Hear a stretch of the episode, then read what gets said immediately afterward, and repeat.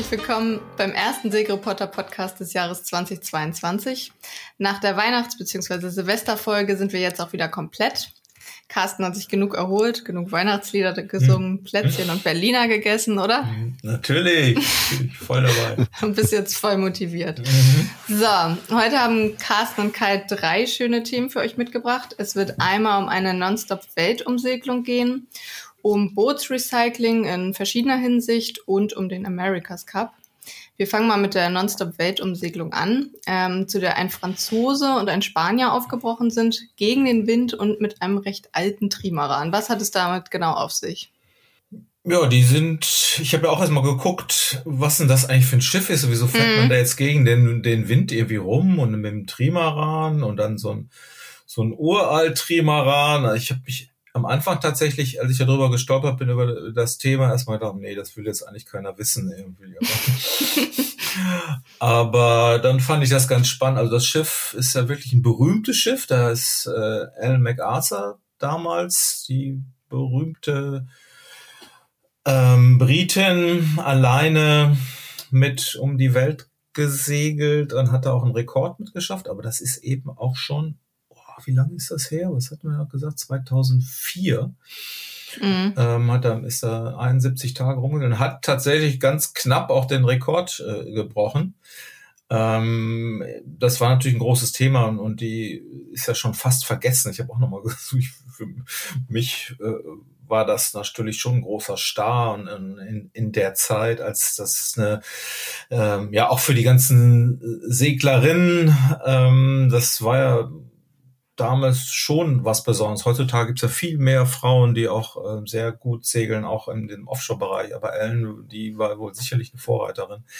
Und die ist mit dem Ding eben ähm, um, um die Welt gesegelt und hat dann auch einen Rekord gebrochen. Wo, wobei man sagen muss, die hat tatsächlich von ihrer Vendée Globe äh, Platzierung ähm, gezehrt. Äh, also ist er Zweiter geworden bei der Vendée Globe und hat dann mhm. auch echt gute Sponsoren gehabt und die haben ihr auch ein Boot finanziert, das nun auch wirklich in der Lage war, da äh, diesen Rekord zu bringen. Also ich glaube, es war so ein ganz komisch, ist ja eine ganz komische Länge.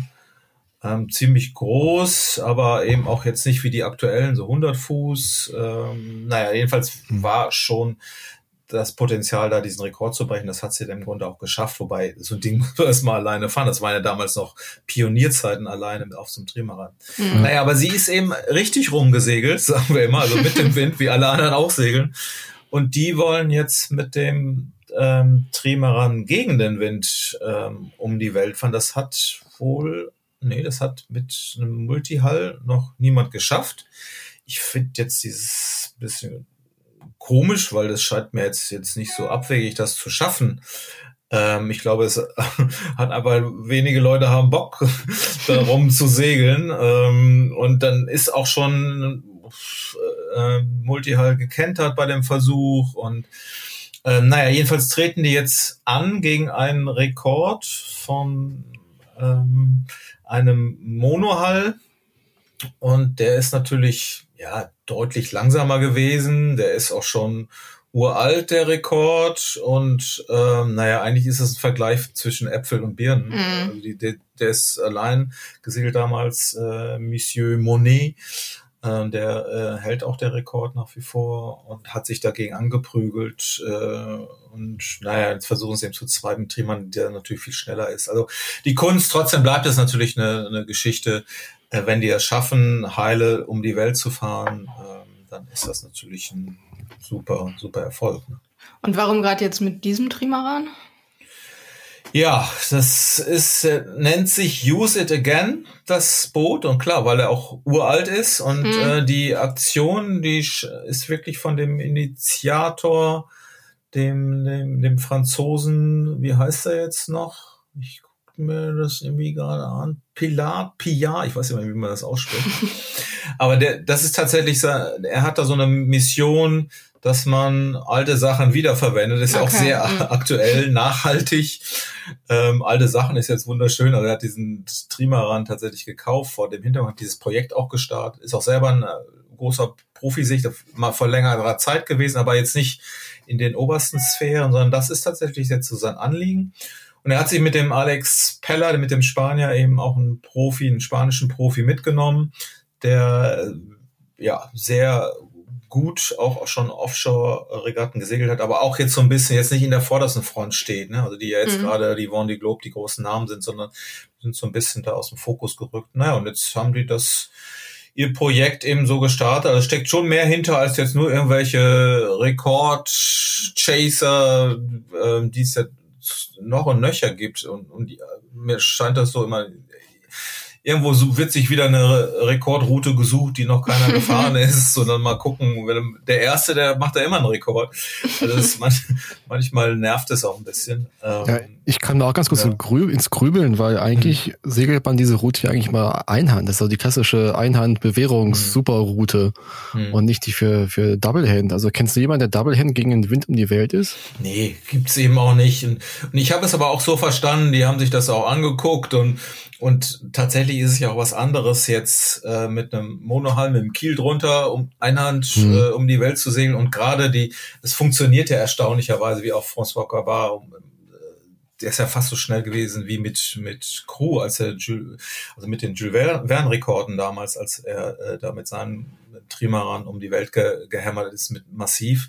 Aber der kann eben dann auch ausweichen den äh, Wettersystem. Wenn du jetzt, weil durch die hohen Geschwindigkeiten, wenn du jetzt aber gegen anhämmerst und viel, äh, ja, natürlich auch deutlich langsamer bist, ähm, dann ist es schon echt schwierig und so ein Trimaran, ähm, ja, die kennt dann halt die Dinger, ne? Und dann, glaube ich, gegen Ans, das ist schon schon nochmal eine echte Herausforderung. Und da haben die Jungs sich gesagt, oder Herr Pia, jetzt bin ich schon wieder bei dem, ich wollte jetzt eigentlich vermeiden, Pila,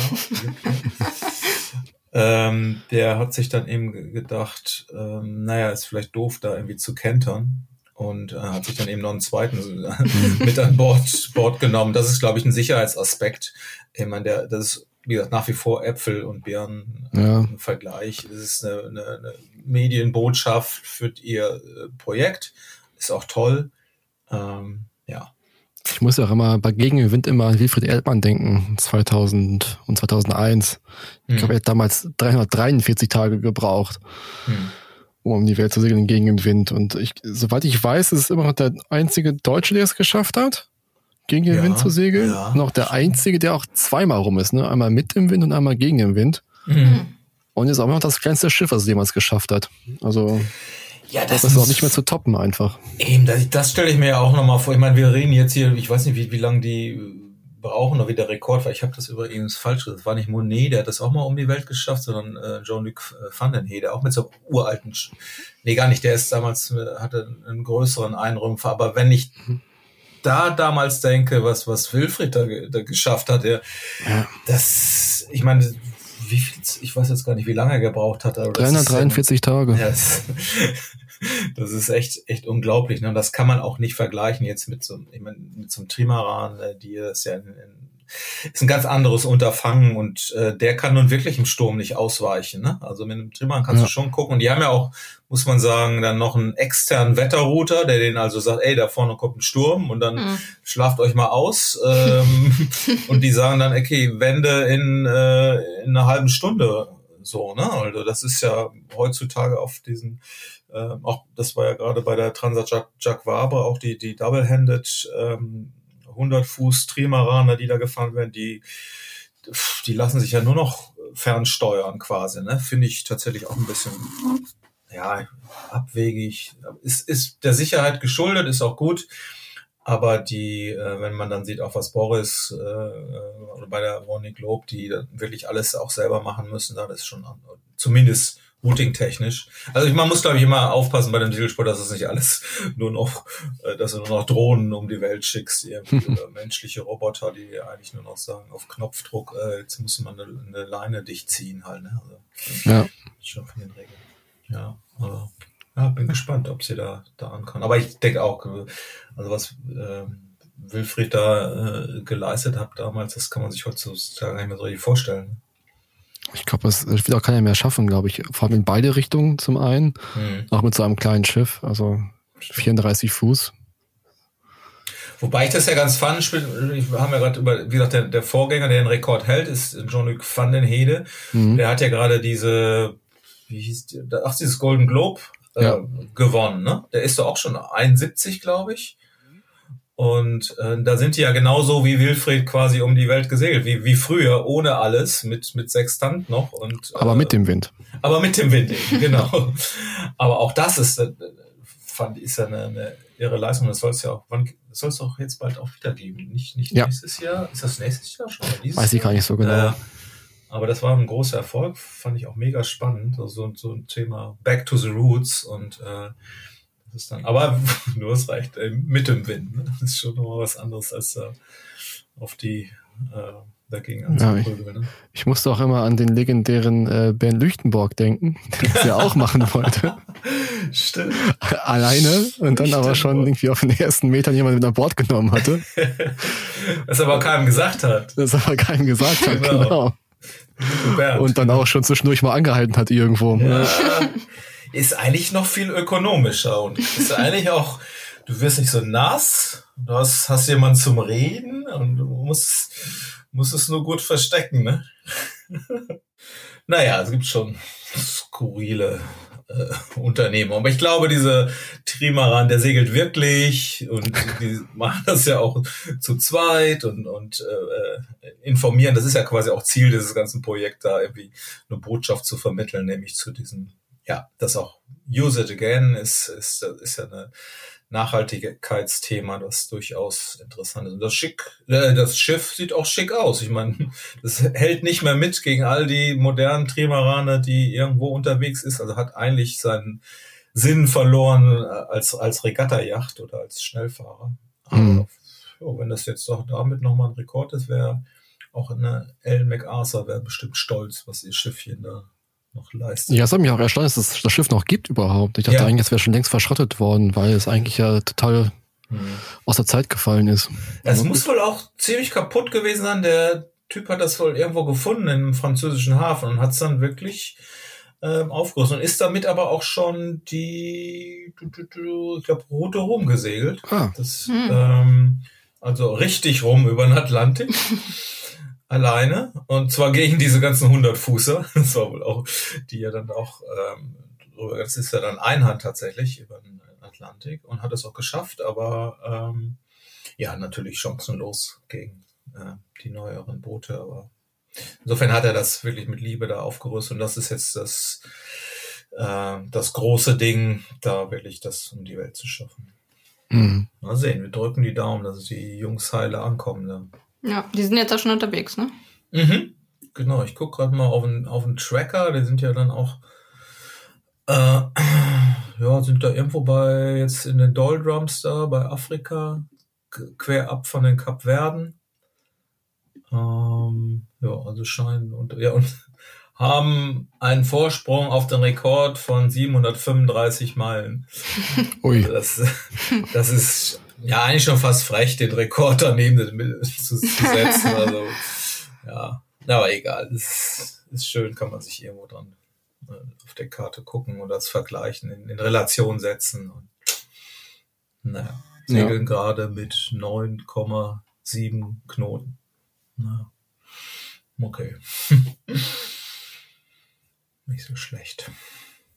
Wir können ja ganz kurz nochmal erklären, was es eigentlich heißt, gegen den Wind zu segeln. Also mit dem Wind segelt man ja quasi von hier aus dann ähm, in den Atlantik runter, in den Südatlantik, dann um das Kap der Guten Hoffnung Richtung Australien und dann um Kap Horn, dann wieder nach oben in den Nordatlantik zurück nach Hause nach Europa. Mhm. Und gegen den Wind ist es eben genau andersrum. Man segelt dann quasi von hier aus dann Richtung Kap Horn und muss dann auch äh, gegen den Wind Kap Horn Runden. Ich glaube, das ist mhm. eines der größten Hindernisse, die es überhaupt gibt. Also ich weiß noch früher in den alten Zeiten, dass man da abkürzen wollte. Da hingen die Schiffe teilweise wochenlang fest vor Kap Horn und kamen nicht mehr mhm. weiter. Ne? der Eckeneffekt da, ne? Und dann kommen die ganzen ja. Wettersysteme von, von Westen immer rüber äh, und dann hast du da noch diese. Ja, und dann, dann bist ja. du endlich drüben, dann hast du dann noch irgendwie den Pazifik vor dir, mhm. auch gegen an. Und ich, ich, also ich weiß nicht, ob ich da irgendwie noch die Laune hätte, ehrlich gesagt, dann wirklich noch weiter zu segeln. Dann würde ich eher den, den Motissier machen, nach Tahiti segeln oder so. ja, wer weiß, vielleicht machen das ja auch. Okay. Dann kommen wir jetzt mal zum Thema Bootsrecycling, was ja dann vom vorigen Thema auch gar nicht so weit weg ist. Die Frage der Entsorgung von Booten ist ja immer wichtiger und drängender und auch nicht wirklich gelöst. Und in Frankreich ist, ich glaube, 2019 eine Verordnung zur Entsorgung von Sportbooten in Kraft getreten. Wie funktioniert das System da? Wisst ihr das? Könnt ihr das mal erklären? Es ist ganz spannend eigentlich, dass es das da gibt. Also es gibt wohl in Frankreich eine erweiterte Herstellerverantwortung. Das heißt, dass die Hersteller halt auch dafür sorgen müssen, dass äh, ihre Produkte dann auch entsorgt werden können. Hm, okay. Eben auch bei Booten. Ähm, das ist wohl schon länger in Kraft, seit den 75er Jahren schon. Aber erst seit 2019 ist es auch irgendwie verankert worden gesetzlich und ist auch total durchfinanziert. Das heißt, du kannst ein Boot dann einfach abgeben und es wird für dich verschrottet. Du musst höchstens den Transport zur Abwrackbasis bezahlen. Davon gibt es in Frankreich 25 Stück momentan. Du musst es vorher anmelden natürlich. Du sagst dann da Bescheid, äh, ich habe ein Boot. Du kannst dann Boote bis oh, 20 Meter länger, glaube ich, verschrotten lassen und die zerlegen es dann quasi für dich. Ne? Also die äh, holen dann die Flex raus, oder auch den, den mhm. Bagger mhm. und reißen dann quasi alles innen drin raus und mhm. gucken, dass sie halt das so weit wie möglich recyceln können. Also Metalle zum Beispiel werden sortiert und recycelt komplett. Hm, Holz wird geguckt, in welchem Zustand das ist. Dann wird das entweder äh, wieder benutzt oder meistens dann äh, zersparen und wieder zusammengepresst, also zu Spanplatten gepresst. Und alles, was aus GFK ist, also die Verbundwerkstoffe, die kannst du halt nicht richtig recyceln, die werden dann meistens verbrannt. Ne, das Problem ist zum Beispiel bei äh, diesen Verbundwerkstoffen ist ja quasi, dass das Glasfaser halt in dem Kunstharz drin ist und du kriegst es nicht mehr getrennt. Hm. Und das ist die, das, das, die größte Herausforderung auch in dem Geburtsmarkt, das richtig zu recyceln. Mhm. Und äh, ich finde, das ist spannend, was da in Frankreich passiert. 2019 in Kraft getreten. Seitdem, laut einigen Angaben, haben die 4000 Boote bereits verschrottet. Das Problem ist ja auch, dass irgendwie 80 Prozent der Boote älter als äh, 20 Jahre sind oder so. Mhm. Und mein Boot ist ja selber auch schon 50 Jahre alt jetzt und ist natürlich ein stolzes Lebensalter, aber irgendwann muss es halt auch dann irgendwie über den Jordan gehen wahrscheinlich. Also hier steht, die Boote haben eine Lebensdauer zwischen 30 und 40 Jahren, dann ist, dann muss dein Schiff Ja, dann muss dein Schiff mal verschrottet werden. Das, dann muss ich es wohl mal anmelden jetzt, ja. ja. ich habe auch noch eine Variante, du. Ja, stimmt. Können wir zusammen ab, abfragen. Ja, wir zum Abfracken zusammen. Aber es ist halt, das Spannende ist eben, wie das weitergehen kann, ob man das noch weiter optimieren kann, diesen Prozess und eben auch mhm. wirklich ja noch mehr verwerten kann vom Boot. Und das hat nicht nur dann äh, der Verbundwerkstoff dann verbrannt wird, sondern vielleicht nochmal recycelt werden kann. Mhm. Und dass es da vielleicht mal Möglichkeiten gibt. Und da hatten wir jetzt auch Segelreporter auch eine Geschichte über den äh, Franz Solans Guadeloupe, der hat sich ein Boot bauen lassen mit einem neuen Harz. Und da soll es möglich sein, quasi nach dem Bau, später bei der Verwertung, das Harz wieder von dem Glas oder von, dem, von der Faser wieder zu trennen. Und das ist natürlich spannend, was danach passieren könnte. Ähm, Carsten, da hast du ein bisschen mhm. recherchiert. Was ist denn für ein Harz? Ja, das hat, ähm, wie das jetzt ist natürlich geheim, wie, was da natürlich, was da jetzt drin steckt oder nicht. Ähm, aber es hat, soll auf jeden Fall ähm, auf ähm, Hitze eben besser re reagieren und deshalb auch nach, im Nachhinein ähm, auch unter Zugabe von Hitze sich dann eben trennen lassen. Das ist wohl der, der große Unterschied. Ich bin jetzt auch eher darauf aufmerksam geworden, weil ich finde, klar, es gibt ja auch viele Projekte, wir haben ja auch öfter schon besprochen, was, was ist eigentlich noch das Schiff hier von, äh, von Settlercheck? Das Vulkanfaser, ne? Mhm. Das ist ja auch, der hat auch einen 60, 60 Fußer und ähm, es gibt ja viele Projekte, die so in diese Nachhaltigkeitsthema äh, reingehen und ähm, das, das Problem dabei ist ja eigentlich, oder am besten wäre ja immer, wenn der Markt das alles so regelt, ne? Und deshalb, ja. das fand ich jetzt ganz spannend, ähm, weil die ein Boot gebaut haben in der Class 40, die ja quasi die angesagte Offshore-Klasse gerade ist, die, die, die, die knallt ja wirklich aus, aus allen Nähten, weil ähm, ich glaube, da, wie viel sind da jetzt im Atlantik? 50, 60 gefahren mhm. bei, bei der Transat Jacques Faber und ja, wir haben jetzt öfter wegen der, dieser bestimmten Bugform drüber berichtet, weil das ja auch ein ganz fülliger äh, Bug ist, Go oder Plattbug, der wohl funktioniert bei diesen Booten und wir da auch schon denken, dass man Fahrten, Yachten vielleicht bald mal so aussehen. Also es wird ja immer, immer mehr. Aber die haben eben ähm, jetzt in diese Klasse ein, ein Boot reingebaut mit einem ganz heißen Design, das also auch sehr schnell sein soll. Da gibt's, werden viele neue für gebaut, aber eben gebaut mit diesem Harz. Und normalerweise wird man sagen, aha, wenn ich jetzt äh, irgendwelche, neben der, dem reinen Performance-Anspruch auch noch so, so Themen wie Recycling und Energie, Output und so. Äh, das sind ja wichtige Themen, aber die mhm. sind meistens immer, haben die so, so einen Pferdefuß, weil man sagt, okay, das macht mich langsamer. Und ja. ähm, klar, das war früher bei den, äh, ich weiß, bei den Generatoren, äh, gab, gibt doch auch diese ähm, Wassergeneratoren, die du die Hydrogeneratoren, die du hinten im Heck abklappst mhm. oder so, ne? Ähm, dann haben sie, ja, das bremst aber vielleicht, die, die anderen nehme ich doch lieber mit, viel mehr Sprit mit und, und nehme man, also bei den äh, Vonnie Globe Yachten jedenfalls. Im, Im Nachhinein hat sich das aber auch da so entwickelt, dass jetzt müsste dadurch, dass sie weniger Sprit mitnehmen müssen, wenn diese alternativen äh, äh Energiebereitstellungssysteme funktionieren, dann habe ich ein leichteres Boot, bin also schneller. Also das ist natürlich ja. ziemlich geil.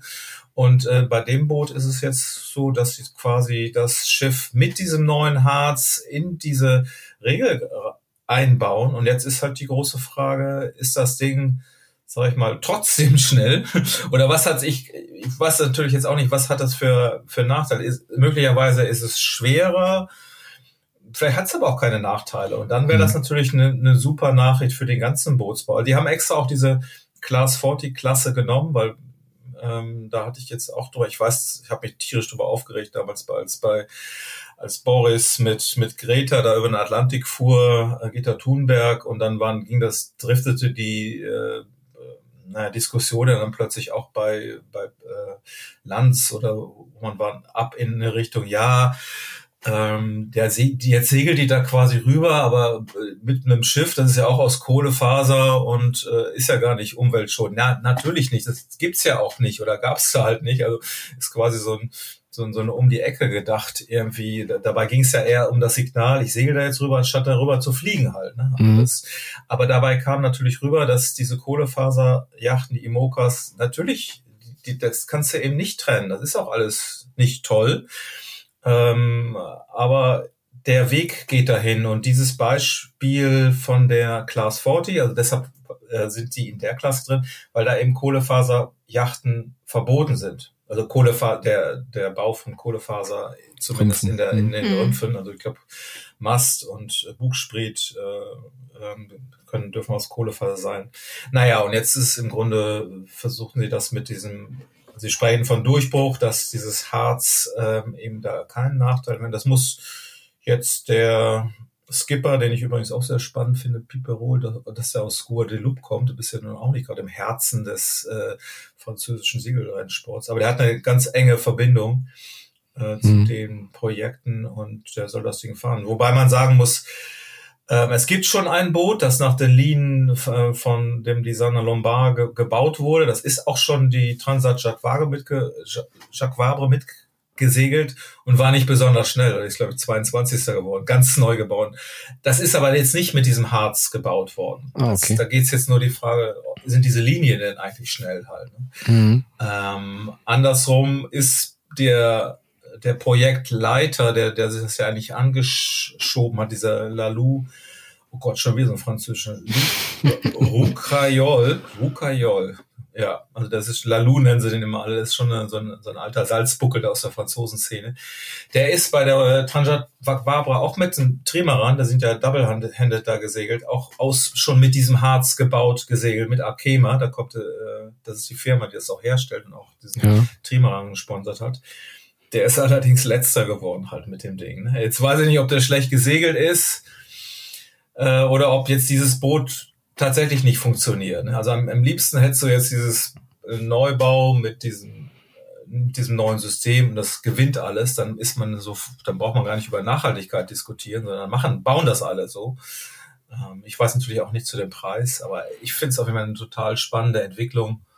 Ähm, und der Segelsport, äh, dem steht es auch gut zu Gesicht, da mehr zu tun, weil wir sagen zwar auch immer, ja, Segeln, wir werden ja nur vom Wind angetrieben, aber wenn man es mal ehrlich nimmt, ähm, da müssen wir uns schon auch an die eigene Nase fassen. Also ganz, ganz grün ist der Sport, sei es nur bei den Autokilometern, die man äh, zurücklegt, um irgendwo zum Segel zu kommen. Naja gut, wie du schon sagtest, auch der Rumpf ist auch ein Problem. Also so eine mhm. aus Kohlefaser, wenn die kaputt ist oder entsorgt werden muss, ist es halt ein Haufen Sondermüll.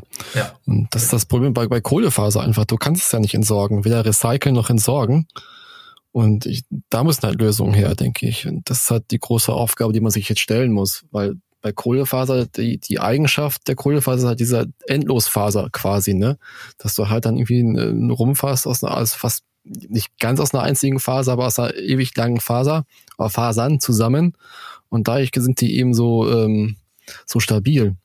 Mhm. Und das Problem ist ja, wenn du jetzt äh, die Faser dann äh, lösen möchtest momentan aus dem Harz, ist, äh, das, das kann man machen. Raus, ne? mhm. Ja, doch, ja. es gibt Möglichkeiten, das wohl zu machen. Es, es gibt so eine Recyclingfirma aus, aus England, glaube ich, mit denen hat Ineos zum Beispiel zusammengearbeitet mhm. für den America's Cup. Die haben dann quasi die, die Kohlefaserteile zerschreddert das Eis erhitzt auf 1400 Grad. Mhm. Und dadurch ist das Harz verdampft und die Kohlefaserschnipsel bleiben über weil du hast halt Schnipsel gehabt, so, so kleine dünne Fädchen mhm. und die kannst du halt nicht wieder verwenden für einen neuen Rumpf. Äh, die Briten haben damals dann versucht, daraus dann andere Teile zu machen. halt Fahrräder so, oder sowas habe ich auch mal gehört. Ne? Ja, ja, ja, auch gar nicht. Mhm. Ich glaube, selbst Fahrräder kannst du daraus nicht machen, okay. weil äh, da müsstest du die so dick machen, dass du halt ein riesen Rohr hast. Mhm. Die haben daraus dann, gab Auflageflächen für die Böcke gemacht, für die Schiffe zum Beispiel. Das kannst du mhm. daraus wieder machen.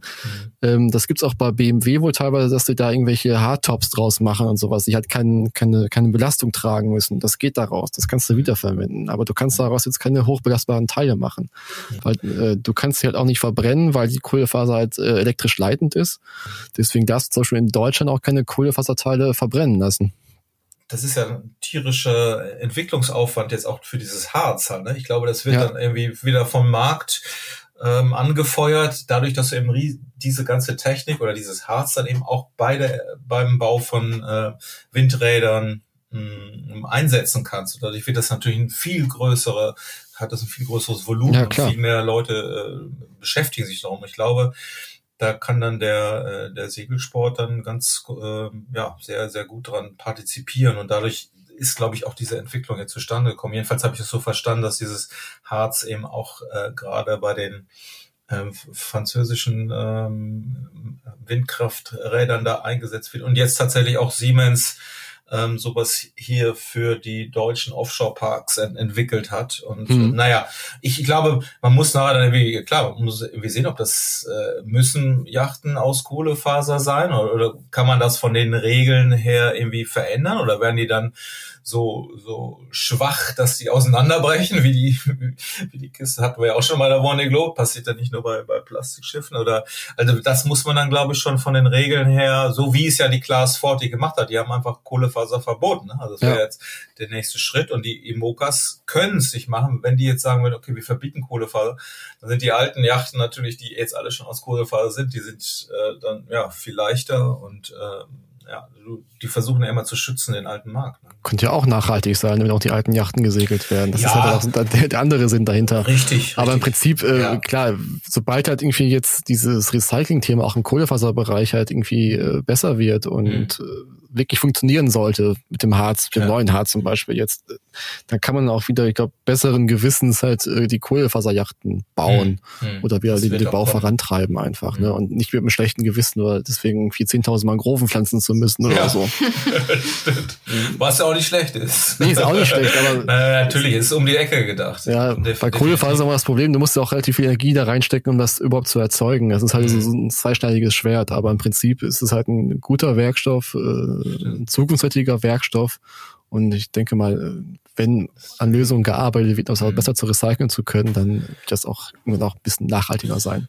Wobei ich mich erinnere, ich weiß, die äh, Imokas, die haben auch neue Regeln auch für die nächste Generation der Boote schon äh, festgeschrieben. Und da sind ja solche Aspekte drin. Die müssen, Stimmt. Ich, die, mhm. die, ne, die müssen die Shots mit. Ähm, genau, also ja, die müssen halt drin äh, so und so viel, ja, so viel und so viel Prozent aus recycelten Materialien haben. Genau, ne? und, das, genau. und das machen die halt alles, wenn sie da den Innenausbau machen, weil ja. da halt keine äh, belastbaren Teile drin sind. Ne? Also genau. Teile, die nicht Last stehen, die können sie jetzt quasi aus diesen Teilen bauen. Ja. Ne? Die das kommen quasi aus diesem recycelten. Genau, ist ein erster Schritt und so. Genau. Und da die Klasse schon voll.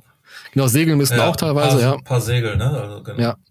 Also, was ja auch eine spannende Entwicklung ist jetzt halt, dass viele ja. Segeltuchsteller jetzt quasi auch gucken, dass ihre Materialien, die sie im Segel verwenden, dann irgendwie wiederverwendet werden können. Weil es auch ähnliches System ist. So ein Membransäge wird ja auch aus langen Fasern gebildet, die dann ja. nach dem Ende des Tuches eigentlich nicht nach dem Zerschneiden oder sowas halt nicht wiederverwendet werden können. Ich meine, wir früher mein Papa hat noch Baumwolle gesegelt, ne? Auf seinem Findingi. Schönes Gelb, vielleicht kriegen wir das ja auch wieder. Ne? Schönes Baumwolle, sie singen immer bei unserem Segelclub in Duisburg über der Theke zum Schluss. Das, das oh, kann viel erzählen. Ja, ja, stimmt. Aber Baumwolle, na klar, da, man war da schon mal, ne? In dem Thema. Aber na, das macht ja irgendwie, ich finde so solche Themen auf jeden Fall, dass das Hoffnung machen, ist auch toll. Ich meine, manchmal klingt mir das alles immer so ein bisschen aufgesetzt, weil jetzt jedes Segelprojekt mhm. und ja, mhm. nachhaltig und da grün und hier und nur, das ist vielleicht nicht immer ehrlich, ne? Ähm, aber das glaub, das ist jetzt wirklich eine, eine spannende Sache. Wenn, klar, wenn Performance keinen Nachteil hat und da entwickelt wird und geforscht wird, dann ist das für unseren, unser Thema, glaube ich, sehr, sehr äh, positiv, ne? den nach unseren Beitrag dazu leisten. Ja, genau. Und Greta kann auch wieder immer einen Teich segeln, ohne genau. groß Geld zu werden. Mit Baumwollsegel und Flachs und äh, ja, mit einem Baum wahrscheinlich. ja, es gibt auch wieder Neuigkeiten beim America's Cup. Diesmal bei den Amerikanern. Seit letztem Jahr gibt's da, gibt's da ein komisches Hin und Her und jetzt gab's wieder mal eine überraschende Nachricht. Was, was haben sie jetzt gesagt? Stimmt. Da war doch was noch was. Man, man muss da erstmal hinterherkommen irgendwie. Ja, das, das ist so erst. Ja, ist ja alles so eine Hängepartie ohnehin, weil wir immer noch nicht wissen, wo der, der Cup denn im Endeffekt äh, stattfindet. Und das sollte, hatten sie doch schon wieder eine Deadline, wann war das noch? Im September eigentlich, ne? Sollten sie das so eigentlich machen. Da war irgendwie, war, war jedenfalls so, so, so eine Deadline, bis wann sie es denn sagen wollten. Und dann haben sie, nee, äh, jetzt doch erst im März, aber alle warten jetzt auf den März. Und bevor man eben nicht wusste, wer äh, wo, wo das der nächste America's Cup stattfindet, äh, haben dann eben auch einige Teams äh, gesagt, okay, wir, wir können jetzt auch nicht melden, weil äh, zum Beispiel steht ja nach wie vor Jeddah, also in Saudi-Arabien, mhm. auf dem mhm. Plan. Und da sagen natürlich einige, nee, da fahren wir nicht hin. Also ich weiß auch nicht, ob das ich habe ja das Gefühl, das ist nur, nur ein Druckmittel irgendwie. Ich weiß nicht, wie der. Aber ist es nicht sogar so, dass, dass da so eine Bekanntgabe sogar noch hinter dem Meldeschluss liegt? Ja, die, also. Oder knapp melden, davor oder so, glaube ich, ne? Ja, aber ich glaube, dass da gibt's immer ein Hintertürchen, ne? Also ja. die haben das so gestaffelt, äh, also jetzt die Meldeliste war ja auch schon eröffnet, deshalb sind ja am Anfang auch ganz, ganz schnell äh, hat ja nun ähm, Alingi gemeldet, haben wir ja auch schon schon drüber gesprochen, mhm. weil du dann einen Vorteil hast, wenn du als erster meldest, darfst als erster kriegst du den 40 Füßer, die die da ja auch gebaut ja. werden sollen und dann ähm, naja, sind die anderen äh, kommen dann halt hinterher. Ja, wie auch immer, aber äh, dieses Hin und Her nervt natürlich langsam. Allerdings gibt's ja dann immer ein paar spannende Themen. Wie gesagt, Alinki ist jetzt, also es scheint nicht alle, sagen wir mal so, es scheint nicht alle abgeschreckt zu sein von dem Hin und Her. Es ist immer noch ein Thema, was wirklich äh, die Spitze des, des sportlichen Segelsports äh, darstellt und äh, viele gucken da im Grunde hin und man kann auch wunderschön spekulieren, weil nach wie vor die besten Segler da äh, äh, involviert sind. Naja, und jetzt, also dann wieder nochmal ein Thema für sich, war eben dieses Hin und Her von den Amerikanern. Die haben ja direkt nach dem letzten America's Cup gesagt, ja, wir machen sofort weiter, auch mit dem New York York Club, der das ja nun auch äh, 25 Mal verteidigt hat. Äh, eigentlich mhm. ist America's Cup ja nun der New York York Club. Pokal. Oder so, war es jedenfalls. Und, der war ja sogar festgeschraubt im Clubhaus, glaube genau, ich, ne? genau. bis 83, ja. Ist auch, auch frech, ne? Also, aber das ist schon deren Eigentum, ja. Genau. Da sind sie wirklich weit von entfernt. Aber die waren gar nicht so weit weg jetzt, so diese Kombination mit America, äh, äh, mit äh, American Magic. Magic. Ähm, und naja, viele erinnern sich vielleicht, dass bis zu, bis dieser äh, Foiler da aus dem Wasser sich hob, plötzlich ein Loch hatte und dann versank. Äh, danach war nichts mehr zu holen für die für mhm. die Amerikaner. Und naja, trotzdem haben wir danach gesagt, ey, wir machen weiter, wir sind wirklich auf einem guten Weg. Also viele sagen, dass der Kappa von den Amerikanern schneller war als Luna Rossa. Also der hätte den da den Neuseeländern genauso äh, Schwierigkeiten aufgezeigt. Nicht, dass sie gewonnen hätten, vermutlich waren die dann noch nicht so weit, aber, aber auf jeden Fall auch auf, auf Augenhöhe. Mhm. So dass es eigentlich auch klar war, ähm, dass sie weitermachen würden. Also waren relativ spät dran, waren eben ja auch nicht Challenger of Record, also mussten waren immer so ein bisschen zurück. Die Boote sahen am Anfang ja auch anders aus als die der Neuseeländer, weil die eben nochmal äh, einen Design-Rückstand äh, hatten, weil sie die Regeln nicht kannten. Und ähm, ja, und jetzt ist ja im Endeffekt war das dann so, dass die der New York Yacht Club plötzlich gesagt hat, äh, nö, wir wollen jetzt doch nicht mehr. Und haben dann sich tatsächlich mit dem zweiten America's Cup Team äh, Stars and Stripes zusammengetan, das eigentlich nur, eigentlich, das regt mich ständig auf, weil wir, wir haben so oft drüber geschrieben und ja, jetzt kommen sie bald und dann da und die und die halten sich so auch, ich meine, wir als Medien werden ja da gerne benutzt. Dann fühle ich mich immer per persönlich ausgenutzt. ja, wenn ich, wenn ich mir was schreiben muss, wo, wo man denkt, ähm, naja, okay, man weiß eigentlich, da steckt eigentlich relativ wenig hinter, man kann mm. nur spekulieren. Naja, und Stars and Stripes war eben so ein Thema, die haben sich ja ganz lange nicht abgemeldet, obwohl es sie eigentlich gar nicht mehr gab und man wurden immer noch mal als Herausforderer gemeldet, haben sich äh, geführt, beim vergangenen Cup gab sie aber gar nicht. Aber die waren als Team oder in, ich weiß nicht in welcher Form, auf jeden Fall hatten die einen gewissen Bestand und jetzt hat der New York Yacht Club gesagt, nö, wir wollen nicht mehr mit, mit Magic, sondern wir gehen jetzt mit Stars and Stripes. Wobei aber auch keine Gründe dafür da waren. Also aber war Stars and Stripes nicht auch das Team von, von Connor? Ja, Dennis Conner hieß, war genau die Marke, die er damit aufgebaut hat, das Stars and Stripe Team, aber das, äh, die haben, oder Dennis hat denen sogar erlaubt, ähm, diesen Namen zu benutzen, damals als ah, okay. Und es sollte auch ein ganz amerikanisches Team nur werden, aber eigentlich hatten sie nie Geld und nie Geldgeber und auch noch nicht mal ein doch einen Club haben sie sogar mal benannt. Ja, wie auch immer. Plötzlich hatten sie mit New York Yacht Club einen Club dazu. Ähm, ja, aber dann kurz danach, nachdem wir, dass sie gesagt haben, ey, wir machen mit Stars and Stripes, haben sie gesagt, nö, jetzt machen wir gar nicht mehr. Und äh, okay.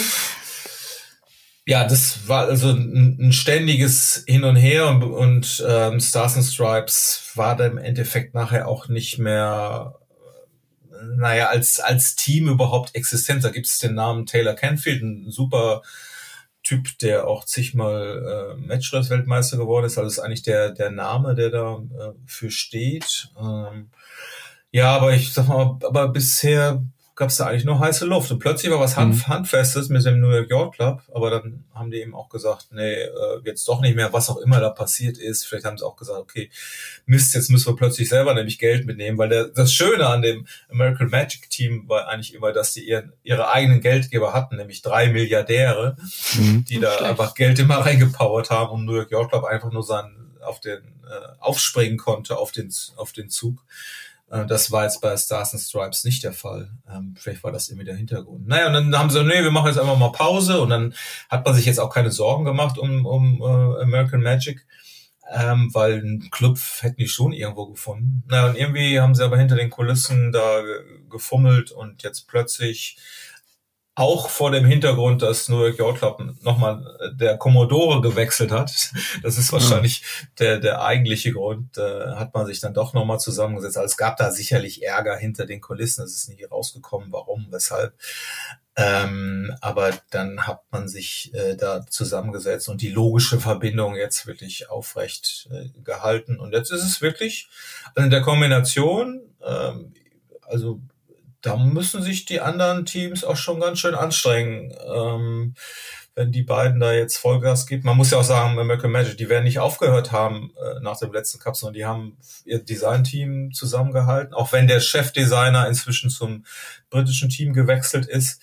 Aber die haben da nach wie vor Teams beschäftigt, das sich also na, nach wie vor in, in dieses Design da forscht und was auch immer da alles mhm. nötig ist, um ein schnelles Boot rauszukriegen. Und alle anderen, wie jetzt auch, auch äh, Red Bull, äh, Linky, äh, die müssen, fangen jetzt erst an. Also es ist schon ein unschätzbarer Vorteil. Ähm, wissen wir schon, wie das Team jetzt aussieht? Weil Nationenregel ist ja doch relativ stark angezogen worden. Die, äh, wahrscheinlich ist Dean Barker aber ungefährdet. Jetzt gibt es ja quasi diese Hintertür für die Leute, die sich so lange im Land aufgehalten haben, dürfen dann für das Team starten. Das müsste ja, bei Barker ich, ja zutreffen, oder? Genau, habe ich so auch gel gelesen, ähm, dass die, die schon beim Team dabei waren äh, und dann, dass sie dann auch ähm, sich dafür qualifizieren, äh, mhm. für die Nation starten zu dürfen. Aber Dean Barker wird da nicht segeln, also das, das glaubt okay. eigentlich niemand. Ähm, tatsächlich wird jetzt äh, Paul Goodison gehandelt als Steuermann. Mm, das ist der, der ist aber jetzt auch kein Amerikaner, sondern Brite und äh, Olympiasieger. Aber der war auch schon beim letzten Mal bei, ähm, bei dem bei den Amis dabei, und zwar ja. als Swing Trimmer, hat aber auch schon gesteuert für den Sail Grand Prix bei, bei den Briten tatsächlich als Ersatzmann für Ben Ainsley. Also ein sehr, sehr beschlagener Mann. Ich habe ihn tatsächlich immer mal auf der J70 als als Gegner kennengelernt und zwar als also er kann sehr laut werden. So. ich weiß noch, vor Monaco sind wir immer mal in Winter Series gesegelt und da, da weiß ich nicht. Die müssen, die, die versuchen dann gerne so einen kleinen Deutschen, sag ich mal, dann auch vom Parcours zu schreien. Und, aber wenn man da als, als na, aber nichts, nichts dagegen. Der ist ein toller Segler, ist äh, Laser. Äh, Weltmeister und äh, Olympiasieger auch und hat einen, einen guten Na äh, Namen da und der, jetzt ist tatsächlich nur die Frage, das hat sie, haben ja auch schon die Neuseeländer gezeigt, sie, scheint ja der Trend zu geben, den hat Luna Rossa ja vorgemacht, äh, vorgemacht, zwei, mit zwei Steuerleuten zu segeln. Mhm. Und alle gehen davon aus, dass es auch bei den nächsten Cup sogar forciert wird. Mhm. Ähm, und deshalb haben die Neuseeländer ja auch Autoridge eingekauft. Ähm, geht davon aus, dass der dann vielleicht neben Burling steuert oder ich meine, Burling soll ja noch gar nicht unterschrieben haben. Das könnte so eine Konstellation sein. Insofern wäre Goodison dann bei den Amerikanern der eine, aber vielleicht, ja, vielleicht nehmen sie doch nochmal äh, den Barker mit als zweiten Steuermann. Also es hat ja immer einen Backbord, einen Steuerbordsteuermann, dass der halt nicht im Manöver auf die andere Seite wechseln muss. Das ist schon, hat sich wohl ein großer Vorteil erwiesen. Ich kann mir auch vorstellen, dass es auch ein Vorteil ist, jemanden zu haben, der die Schiffe schon kennt und äh, ja. steuern kann. Also anstatt an, neu anzulernen. Vermutlich, das, das wird, wird so sein. Ähm, zum Beispiel beim vergangenen Cup hat man ja auch gesagt, äh, Burling oder der Nachteil der ähm, Neuseeländer war eben, dass sie nicht so gut, die haben im, im Vorstand waren halt, ne? Also ja. die mussten das auch erstmal lernen. Also eben diese, diese Boote zu fahren, klar, das galt jetzt für die anderen auch, aber die Neuseeländer hatten eben nochmal Nachteile beim Matchrace, das war jetzt irgendwie neu. Das kommt einfach mit dazu und so ein, so ein Spithill oder ein Ben Ainsley, der, ne, und selbst jetzt im, ähm, im Finale hat ähm, Luna Rossa also mit, mit Abstand die meisten Starts gewonnen. Erst zum Schluss haben dann die Neuseeländer eigentlich hingekriegt, äh, wie sie ihr schnelleres Boot an den ähm, ähm, Neuseeländern im Grunde vorbeiführen, weil die hatten ja auch ja. größere Foils und konnten damit teilweise mehr Höhe fahren, die äh, Luna Rossa Leute, aber waren einfach einen Tick langsamer. Ähm, naja, das spricht jetzt alles ähm, ja, in der Richtung, wie sich das auch dann in Zukunft entwickelt mit den äh, mit den Steuerleuten. Also man weiß jetzt noch nichts, man weiß, äh, Terry Hutchinson, der ist, soll weiter CEO bleiben. Der ist ja auch einer der besten Taktiker der Welt. Der steuert aber eigentlich sehr, sehr, sehr selten und das wird er ja. wahrscheinlich auch nicht machen. Ja, ist spannend, wer sich da alles zusammen tut halt. Ne? Aber jetzt haben wir im Grunde ja schon mit den Engländern, mit äh, Red Bull, mit Luna Rossa, Neuseeland schon vier, vier starke Teams. Wer fehlt jetzt noch? Also sind ja noch so ein, ähm, ja, muss sich eben zeigen, wo du eben sagtest über einen Meldeschluss, äh, da kann immer noch mal einer aus der, aus der Ecke irgendwie kommen. Mhm. Aber eigentlich, ähm, wenn das so starke Teams schon dabei sind, dann werden andere eher abgeschreckt. Ne? Also mhm. die, die dann sagen, ey, das klar, wir wollen da nicht Millionen versenken, um nur irgendwie mitzumachen. Ja, aber es war ja früher bei, bei Artemis ja auch so. Die haben ja auch von vornherein gesagt, sie machen den ersten Nummer mit, um ja. Fragen zu sammeln und dann im übernächsten dann anzugreifen. Richtig, richtig, richtig, Vielleicht ist das jetzt auch eine Möglichkeit, weil die AC75 sollen ja mindestens für zwei Cups noch genutzt werden. Richtig. Also das, das ist sicherlich eine Idee, ne? Aber das musst ja. du natürlich im Geldgeber auch erstmal verkaufen.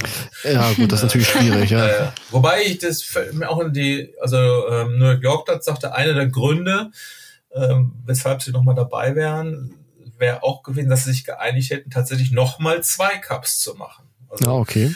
Das fand ich jetzt auch ganz spannend. Ähm, ja.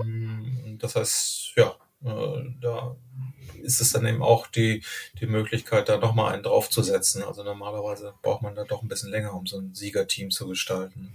Ja. Aber naja, wir sind gespannt. Ich fand es übrigens sehr schön, dass du anstatt Alingi gerade eben Red Bull gesagt hast.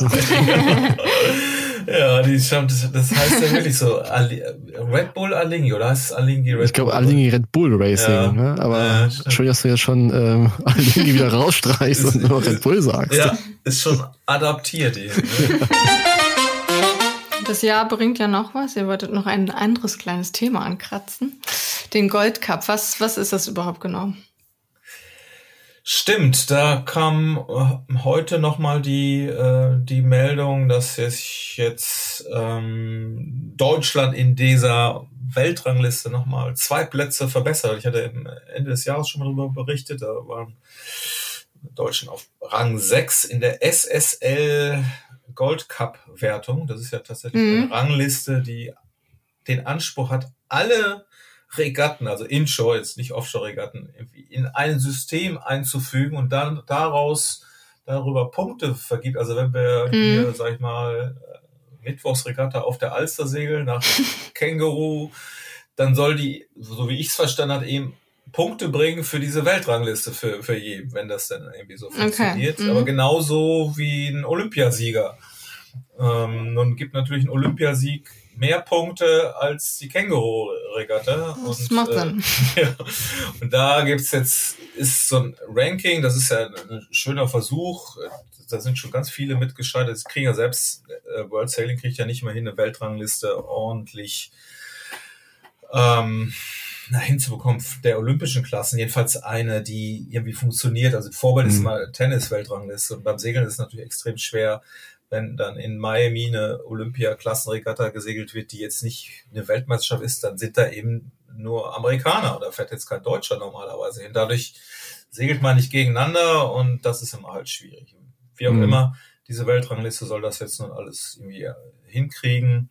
Ähm, naja, das ist, ist eigentlich eher ein Spaß, weil du kannst relativ schwierig, ja, ist kein Spaß, aber ich, ich, ich bin immer noch mal überlegen, wie, wie ernst man das nehmen kann. Aber man muss sagen, ähm, das Ranking ist schon logisch, oder im Moment jedenfalls, weil die besten Segler, und ich sehe nach wie vor Olympia, ist, ist zumindest in diesem Inshore-Bereich ähm, eins, eins der wichtigen äh, oder der, der, wertvollsten ähm, Regatten, wo die besten Segler der Welt segeln.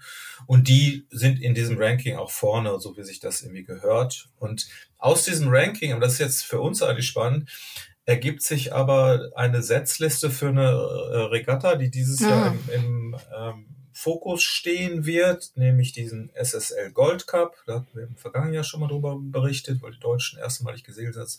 Da müssen alle Länder, das für dich ganz knallharte Nationenregel, deshalb kamen wir darauf, ähm, ein Team stellen mit neun Menschen, die dann so einen 47-Fußer bewegen.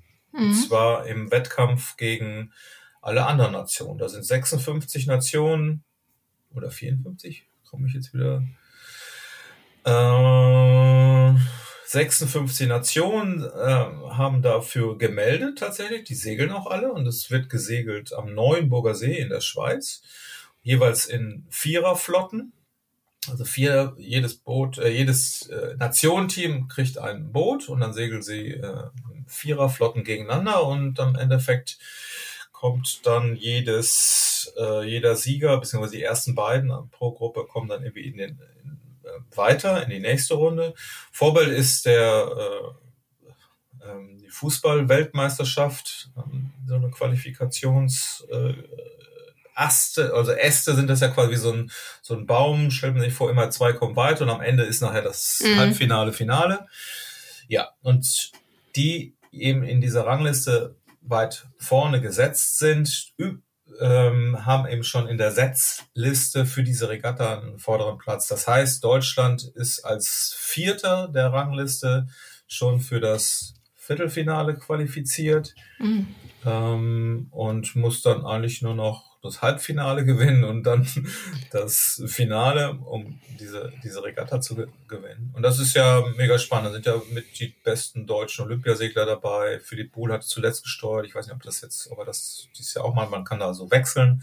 Markus Wieser ist ja der Teamchef, auch ein sehr erfahrener Segler, der auch äh, gerade mit diesen, ähm, naja, früher hießen die RC44, die gibt's ja auch immer noch, diese Art von Booten sehr, da hat er schon mal ein Projekt für, für Dubai damals äh, geleitet, also er kennt sich da perfekt mit aus und da ist Deutschland sehr gut aufgestellt und das halte ich für eine sehr spannende Regatta.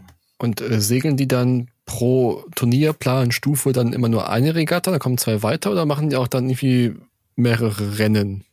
Nee, es sind schon, genau, an so einem Wochenende sind dann, so wie ich das verstanden habe, sind dann jeweils vier Teams im Einsatz. Ich weiß nicht, ob es auch mal acht Teams, nee, es gibt ja immer nur vier Boote. Ich, wie das an den Wochenenden jeweils aussieht, weiß ich nicht, aber ich glaube, das, das kriegen sie in so Wochenende hin und dann gibt's irgendwie so ein, so eine Vorrunde, jeder gegen jeden, äh, beziehungsweise, was heißt jeder gegen jeden? Wenn vier Boote sind, dann fahren sie ja alle, fahren sie ja ein Ranking.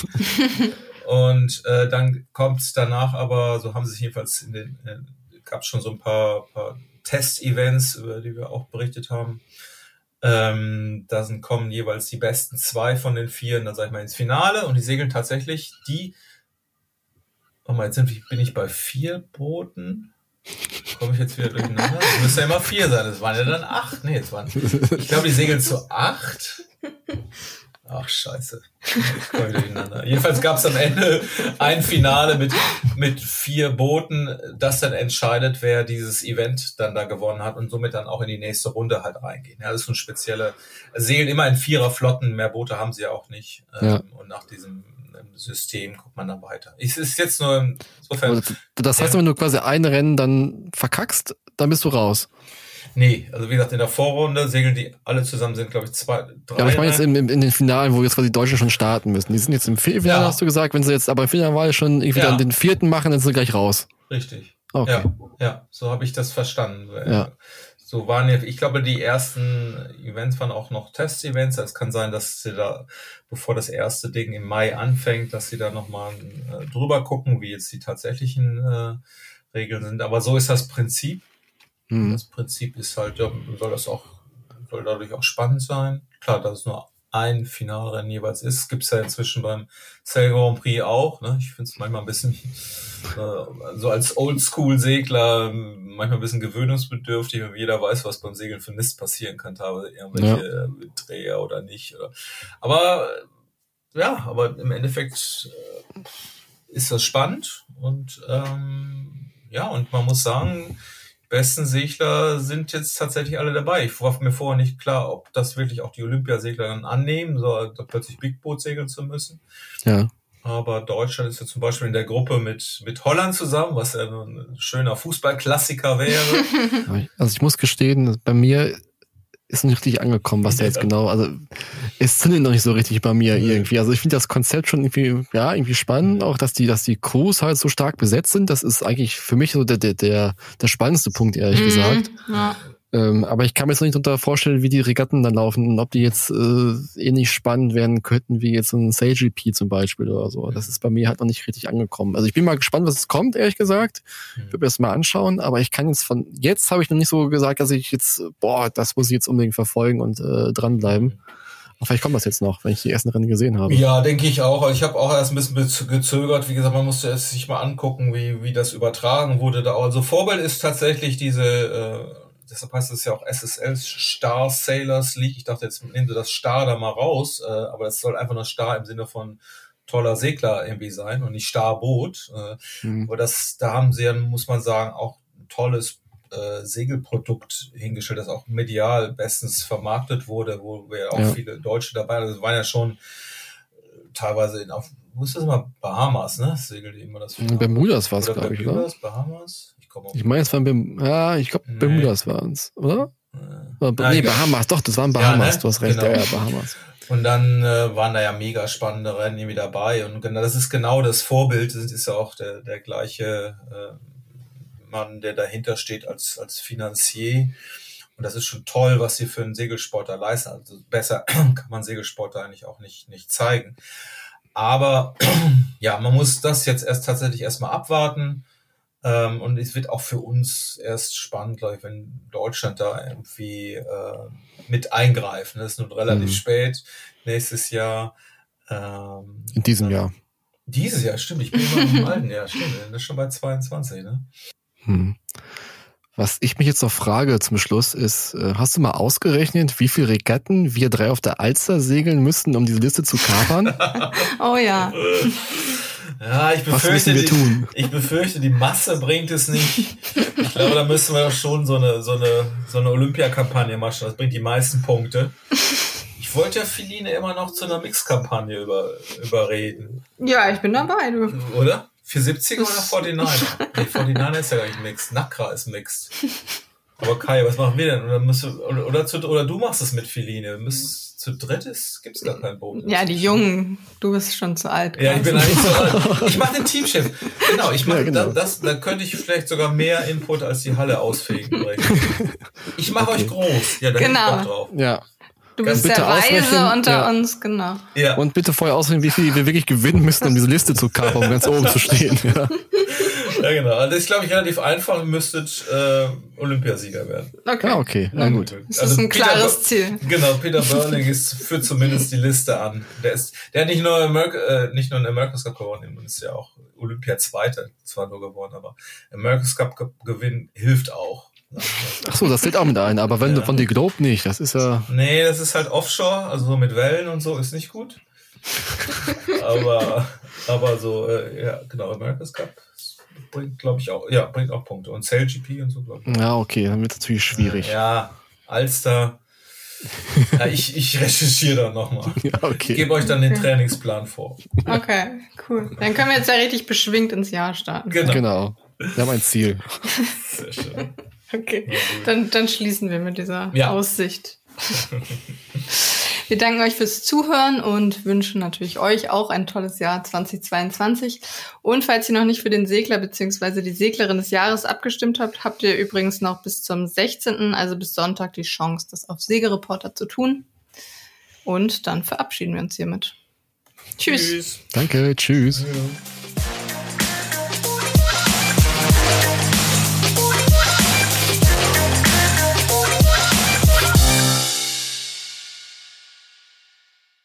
Das war der Segelreporter Podcast, produziert von der Ebner Media Group Booting Unit. In der Redaktion Philin Lehmann, Carsten Kemmling und Kai Köckeritz, Schnitt Björn Jonas.